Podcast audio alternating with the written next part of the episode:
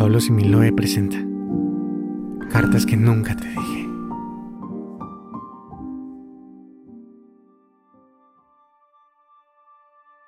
Hola, bienvenidos. Mi nombre es Pablo.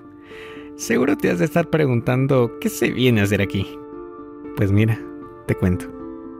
Todos los viernes de este mes estaré publicando una serie de capítulos con relatos, pequeños poemarios que he escrito como parte del lanzamiento de mi próxima canción, Condenado a Perderte.